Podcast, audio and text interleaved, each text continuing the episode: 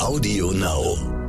Es ist Gift in allen Dingen. Es ist allein die Frage der Dosis, ob ein Ding ein Gift sei, sagt schon Paracelsus.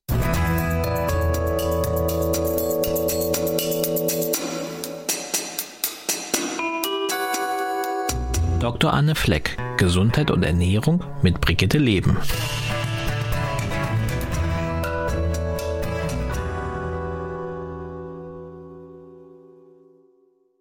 22.12. Die Festtage stehen direkt vor der Tür und da wird schon mal ein Glas mehr getrunken. Und ich sage hier Glas und nicht Gläschen. Sei es der Verdauungsschnaps nach der Ente oder der Silvestersekt in Maßen, alles kein Problem. Aber wo liegt das eigentlich? Und wie individuell ist es? Das klären wir heute. Und wir, das bin ich, Dr. Anne Fleck, genannt Doc Fleck. Und Maike Dinklage von der Brigitte. Schön, dass ihr da seid. Anne, ein bisschen ist gesund, das weiß man. Ähm, ein bisschen mehr ist dann gleich richtig gesundheitsschädigend. Wo liegt denn deiner Meinung nach das richtige Maß oder ist es sogar besser, überhaupt niemals irgendwas zu trinken?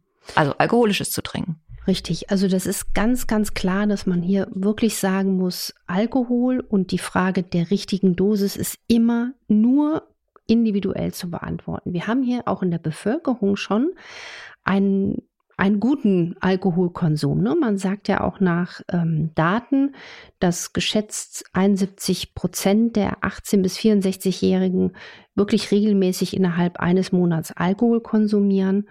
Und das sind fast 37 Millionen Menschen. Also wir haben hier klar ähm, auch regelmäßig Alkohol als Getränk.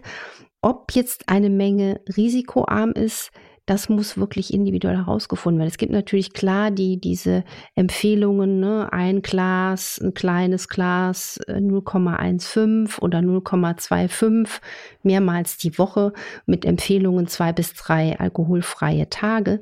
Es gibt allerdings aus der Erfahrung in der Praxis auch Menschen, die bereits nach einem Glas Alkohol merken, dass es ihnen nicht gut tut. Das merken die zum Beispiel an Verdauungsproblemen, an Juckreiz, an Kopfschmerzen, Migräne. Also hier einfach mal ein bisschen auf sich selbst achten, denn Alkohol ist leider auch ein Zellgift. Also ihn jetzt darzustellen, als wäre Juhu, Jubidu nur harmlos, das wäre auch nicht fair. Macht es denn dann Sinn, überhaupt diese Empfehlungen zu lesen oder diese Tests zu machen? Es gibt immer diese Selbsttests, wo man dann gucken kann, trinke ich über die Woche hinweg zu viel? Macht es Sinn oder sagst du, die sind so pauschal, viel wichtiger ist es immer auf mich selber zu hören. Es macht Sinn, auf sich selbst zu hören. Das ist ganz, ganz wichtig. Dafür werben wir auch hier mit unserer Arbeit, dass die Menschen ein Verständnis für ihren Körper bekommen. Ähm, und was ich jetzt auch gerade in der Corona-Zeit erlebe, also nur mal so, dass wirklich mehr getrunken wird. Also einer meiner Patienten zum Beispiel ist ein ganz äh, lustiger Fall. Ähm, der ist eigentlich von Haus aus Kriminologe. Dann hat er noch mal was ganz anderes gemacht. Dann kam er auf die Idee, ich mache eine Schnapsbrennerei. Vor Corona ging es ihm so schlecht mit seinem Unternehmen, dass er gesagt hat, ich muss das zumachen, mein kleines Unternehmen. Jetzt, sagt er, geht es ihm so gut wie noch nie. Es wird so viel gekauft und getrunken. Und Gefährlich wird es wirklich, wenn man sagt, ich kann nicht ohne, ich brauche es zum Runterfahren, weil das liegt ja natürlich daran, der Alkohol beeinflusst auch die Botenstoffe im Gehirn, der aktiviert unser Belohnungssystem im Gehirn und deswegen wirkt er schon in ganz geringen Mengen entspannend, angstlösend und stimmungshebend. Und das ist ja eigentlich genau das, was wir in dieser verrückten Zeit alle, eigentlich alle brauchen. Ne? Und deswegen ähm, ist es auch mit einer Vorsicht zu genießen, weil das Gehirn, das merkt sich einfach auch, wenn man dann Alkohol trinkt, ach, das ist ja so schön entspannt.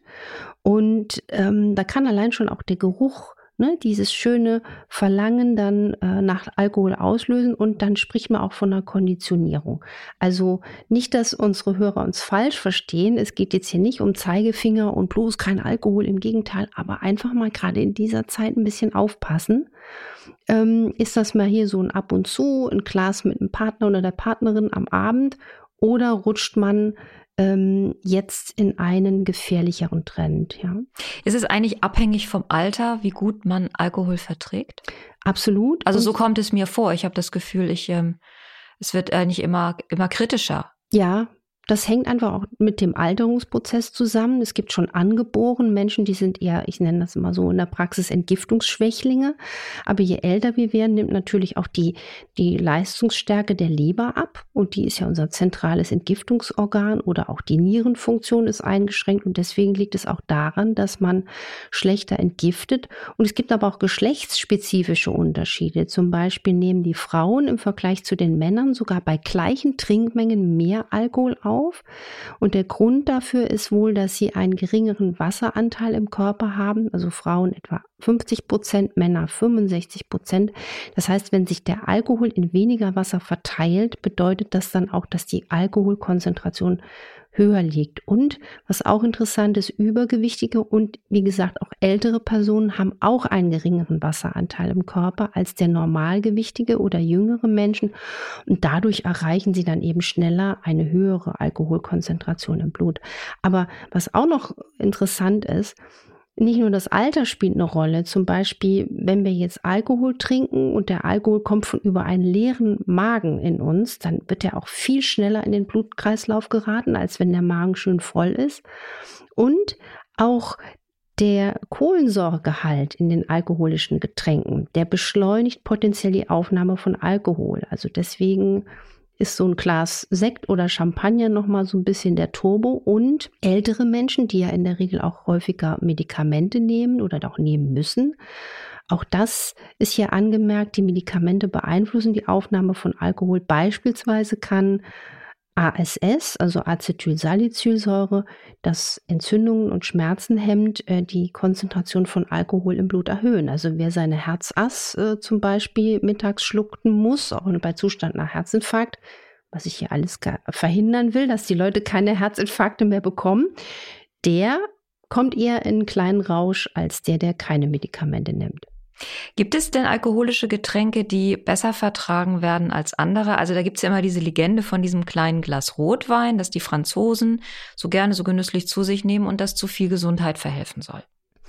Ja, Rotwein, der hat ja wirklich so einen Trend äh, äh, erlebt, ne? weil da gab es diese Daten, die gezeigt haben, dass der gerade im Rotwein stark vertriebene blaue Traubenfarbstoff, die Anthocyane beziehungsweise Resveratrol, ähm, beides Substanzen, die ganz natürliche Antioxidantien sind und deswegen auch eine gesundheitliche Effekte abzuleiten sind. Ich denke aber, ähm, wenn du rote Trauben isst oder ähm, Lebensmittel mit einem hohen Gehalt an ähm, Antioxidantien, kommt man auf ähnliche Effekte.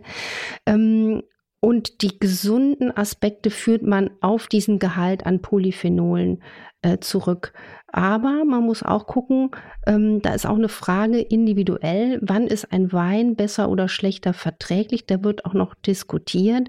Die Verträglichkeit hängt immer von mehreren Sachen ab. Erstens mal, wie hoch ist der Alkoholgehalt, wie hoch ist der Säuregehalt oder Sulfite, ne, das sieht man ja auch auf dem Etikett. Und ähm, Deswegen, man sagt auch, je weniger Säure ein Wein hat, umso besser ist er verträglich. Und jetzt fragen sich vielleicht viele, ja, toll, wo weiß ich denn jetzt, wie viel Säure ein Wein hat? Es gibt so eine Faustregel, die besagt, je wärmer eine Region ist, desto weniger Säure bringen die Trauben in den Wein. Und tendenziell haben Rotweine weniger Säure als Weißweine, aber dafür einen höheren Alkoholgehalt. Also ich persönlich vertrage, äh, wenn ich Alkohol trinke, Weißwein besser und äh, vertrag auch mal ab und zu ein Glas Sekt oder äh, Kitzelwasser nenne ich das ja ganz gut als Kreislaufstimulanz. Ich bin aber auch jemand, der wirklich auch nach kleinen Dosen sagt, also danke, das reicht mir. Ne? Also zum Beispiel säurereich sind unter anderem zum Beispiel Weinsorten wie Sauvignon Blanc ähm, oder Sangiovese und Wein mit wenig Säure. Das sind dann eher Rebsorten wie Chardonnay, Merlot und Tempranillo. Das ist jetzt für alle die, die uns zuhören und die schon so ein bisschen in der Wein in die Materie eingestiegen in die Materie sind. richtig drinstecken. Die wollen wir auch hier glücklich machen. Ähm, lass uns noch mal kurz sprechen über das Thema Verdauungsschnaps. Also einerseits wirkt Alkohol verdauungsanregend, deswegen gerne genommen nach einem üppigen Essen. Gleichzeitig ist aber ja nicht gut für den Darm. Und stimmt es eigentlich, dass die Verdauung stockt, wenn man Alkohol trinkt? Mhm, da müssen wir uns einfach mal vorstellen, vielleicht, wie kommt der Alkohol in den Körper? Der wird vor allen Dingen in der Schleimhaut des Dünndarms aufgenommen und verteilt sich dann im Blutkreislauf und dann schließlich im, im, im Körper, im Körperwasser. Und man muss sich auch vorstellen, wie wird der Alkohol denn wieder abgebaut? Also der wird zum Teil ausgeatmet über die Haut und die Nieren und ein Großteil beginnt auch bereits im, in der Schleimhaut des Magens, bevor der Alkohol ins Blut gelangt. Und dann letzten Endes ist es wieder unsere geheimnisvolle Leber, die 90 Prozent da abbaut.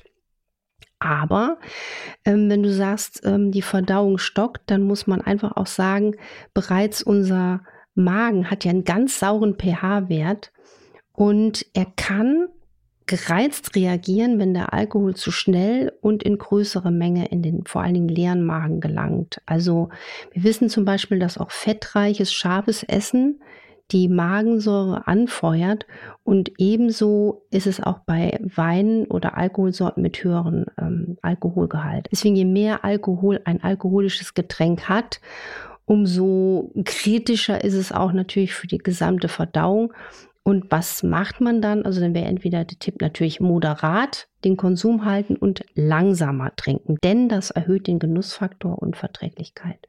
Und diese, also dieser Verdauungskick, der entstehen kann, wenn man so einen Kümmel, so einen Schnaps trinkt, nach, also sich, dass man das Gefühl hat, es räumt den Magen auf? Ja, weil das die Wirkung mit der, mit der Magensäure hat. Es gibt ja Menschen, die haben zu viel, es gibt aber auch lustigerweise Menschen, die haben zu wenig. Das wird viel zu wenig eigentlich in der täglichen Behandlungspraxis thematisiert.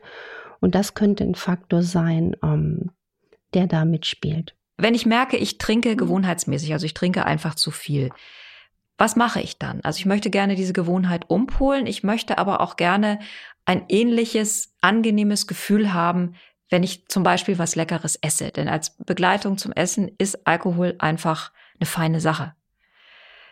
Was würde dir einfallen? Wie kann ich das ersetzen? Also erstens mal finde ich es ganz wichtig, dass man sich dieser Sache bewusst wird. Und wir haben ja täglich in unserem Alltag Gewohnheiten, die wir jeden Tag machen. Das ist nicht, das ist der Kaffee, das ist das Zähneputzen, ne? das ist vielleicht hier Öl ziehen, was wir alles schon besprochen haben.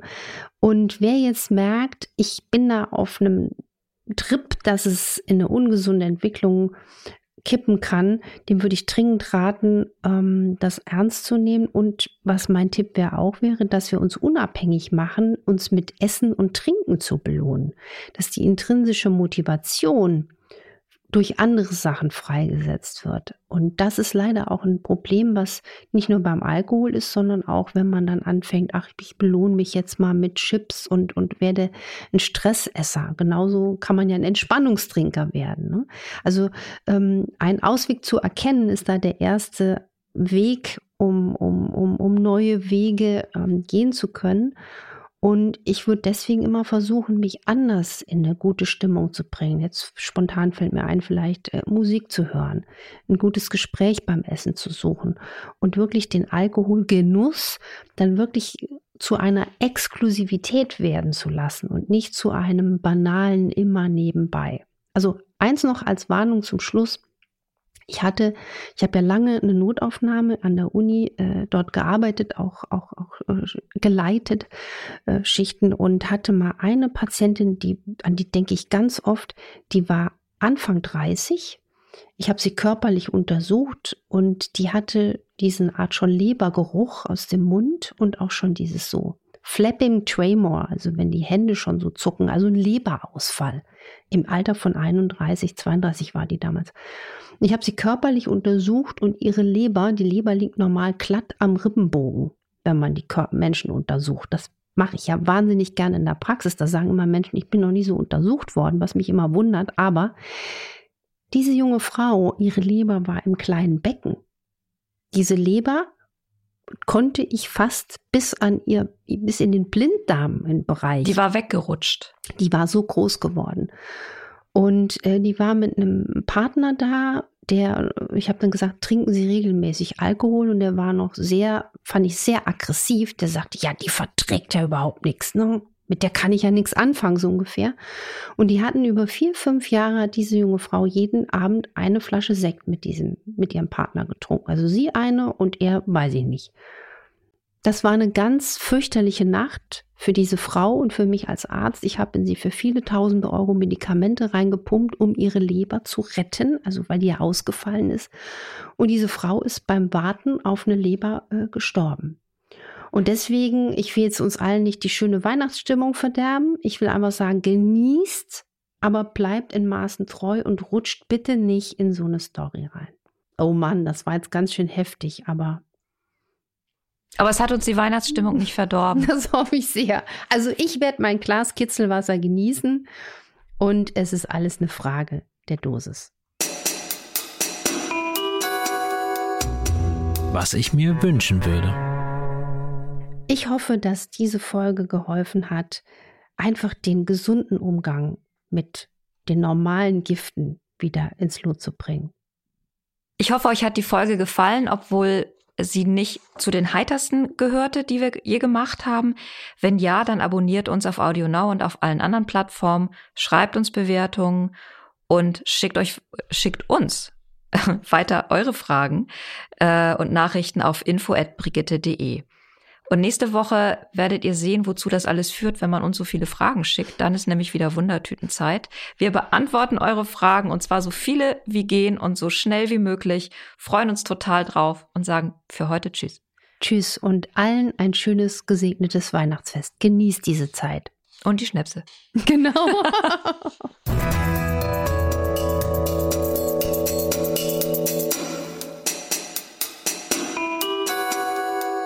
Dr. Anne Fleck, Gesundheit und Ernährung mit Brigitte Leben.